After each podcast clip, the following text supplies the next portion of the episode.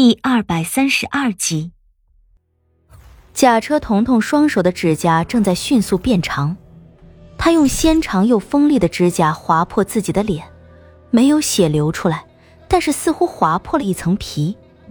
在他划破自己脸皮的同时，他的身形也在缓缓的长高。这张人皮我戴了好几个月，脸都快捂坏了。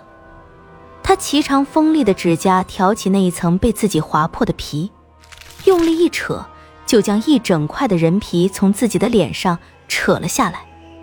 那一张人皮后面，是我从来都没有见过的脸，而他拿在手里的那张人皮的面貌，竟，竟然是车彤彤的样子。哼。这张脸并不是我用幻术做出来的，而是剥下来的。我浑身一震，剥下来的，剥下来的！你，你，你对车彤彤做了什么？他现在明显比车彤彤高出了半个脑袋，偏过头来看着我，像是看白痴一样的眼神。做了什么？又是一声冷笑。他脚步缓缓抬起。朝一个篝火堆走去，一边走，眼神却始终落在我的身上。我从车彤彤离开晋陵王府的那一刻起，就跟着他。还记得我跟你说过的吗？有个人跟着他到了沧海之城，叫严云。其实跟着他的不是一个，而是两个。另一个被雪狼杀死在了沧海之城，他本来就是送死的。为我的出现扫清了雪狼的怀疑，假车彤彤已经死了，那么就不会再有一个假车彤彤。带上车彤彤人皮的那个人，就是车彤彤啊！我学他的所有，说话的语气，胆小怕事的懦弱，和对你的忠诚。他在篝火旁停下脚步，将挑在指尖的人皮一放，扔进篝火堆里。我就是那个车彤彤。如假包换的车彤彤，我扒了他的皮，戴到了自己的脸上，跟着你们混进了登环山，为的就是现在这一刻。他指着我怀里的李化生，他还死不了，刀子再深三分才会致命。但是，你别想着把刀子拔出来，这把刀是高手匠人特意打制的，刀身上带着倒刺，平日看不出来。但是在刺进他身体的一瞬间，倒刺就已经展开了。如今刀已经扎进了他的心脏，只要你一拔刀，那些倒刺就会将他的心脏撕裂。哼，说不定会将他的整个心脏都给拔出来，也不一定啊！混账！哼，要他命的那一刀，是要留给陈世伯太子的。我不敢相信他说的是真的。更不敢相信，这个在我眼皮子底下兜兜转转了这么久的车彤彤，竟然会是假的。但是插在李化生胸口的短刀和面前那个我完全不认识的陌生女人，却告诉我，这一切都是真的。车彤彤死了，而且死了很久了。他被这个人剥了皮，这个人还将车彤彤的皮带到了自己的脸上。他伤了李化生。他伤了楚月，骗了我，骗了活宝，骗了所有人。你是陈世伯的人，黑流星里的人。他并没有看我，篝火亮出的火光照得他的影子一晃一晃的。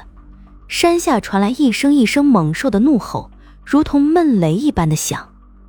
那是白泽的声音。他微微偏过头来，斜眼看着我。眼神之中透露出阴冷的杀气。笨蛋，那还用说？那人的身影忽的直扑而来，只看见一道模糊的影子，早已压制不住愤怒的阿郎在这一刻冲了出去。楚月手里的长鞭也在此时挥了过来。我紧紧的抱着怀里的李化生，阿郎飞扑过去的身子被那人一甩手带起的血光挑飞了出去，身体一闪。避开楚月挥过来的长鞭，霎时间已到了我的跟前。我再也压制不住心头那股即将喷涌的怒火，一片片龙鳞沿着右手的皮层翻了过来，丝丝金色的流光在我布满龙鳞的手掌间流转，对着他扑过来的身体全力一击。这是我愤怒到了极限所发出来的力量，拳风掀起来的气浪震得冲天的篝火一边倒，直直的扑向飞扑而来的人影。就听一声巨响，似乎地面都颤抖了起来。那飞在半空中的人影被这股恐怖的拳风击中，如一片树叶般被震飞出去。楚月和被挑飞在一旁的阿郎借着这个机会，毫不迟疑的出手，长鞭带起来的破风之声极为刺耳。我听到阿郎愤怒的咆哮声，如闷雷一般的炸响着，在楚月的长鞭缠上那人身体的一瞬间，一跃而起的阿郎张开血盆大口，朝他的脑袋咬了下去。你给我滚开！一声低吼从我身后猛地传来，随即就看见一道白光急速的翻滚着，划过层层幽暗的光，狠狠一下击在阿郎的身体上，阿郎应声倒飞出去。带着一声痛苦的哀嚎，摔在祭品堆里。那翻滚着的白光击在地上，嘣的一声闷响，停了下来。一根纯白色的棒子直直的插在地上。楚月的长鞭还缠在那人的身上，他被楚月一拉，摔在地上。落地之时，一口嫣红的血从他的嘴里喷了出来。缠在他身上的长鞭如同灵蛇一般，缓缓的松开。他刚刚受了我全力一击，命已不长，又经这么一摔，生死只在一线之间。我们的目光纷纷朝那棒子飞来的方向望过去，在山顶石阶的尽头之处，我看见司徒安搀着虚弱的活宝，傻傻的站在那里。那人倒在地上，头部好像受了巨创，正在渗着血。活宝一把将已经呆成了木头的司徒安推到一旁。一步一晃的朝我们这里走过来，我看见倒在地上的那个人在看到活宝的一瞬间，身子就急速的变化起来，身体在缩短，脸也在变化着，不大一会儿，又变成了车彤彤的样子。不用再骗老子，老子刚刚都看到了。活宝的脸上十分的苍白，没有丝毫的血色。那，就求你给我一个痛快吧。他看着活宝的脸，有泪从他的眼角滑落。骗了你这么久，良心上还真有点过不去。身子和脸又缓缓的变回那个我陌生的样子。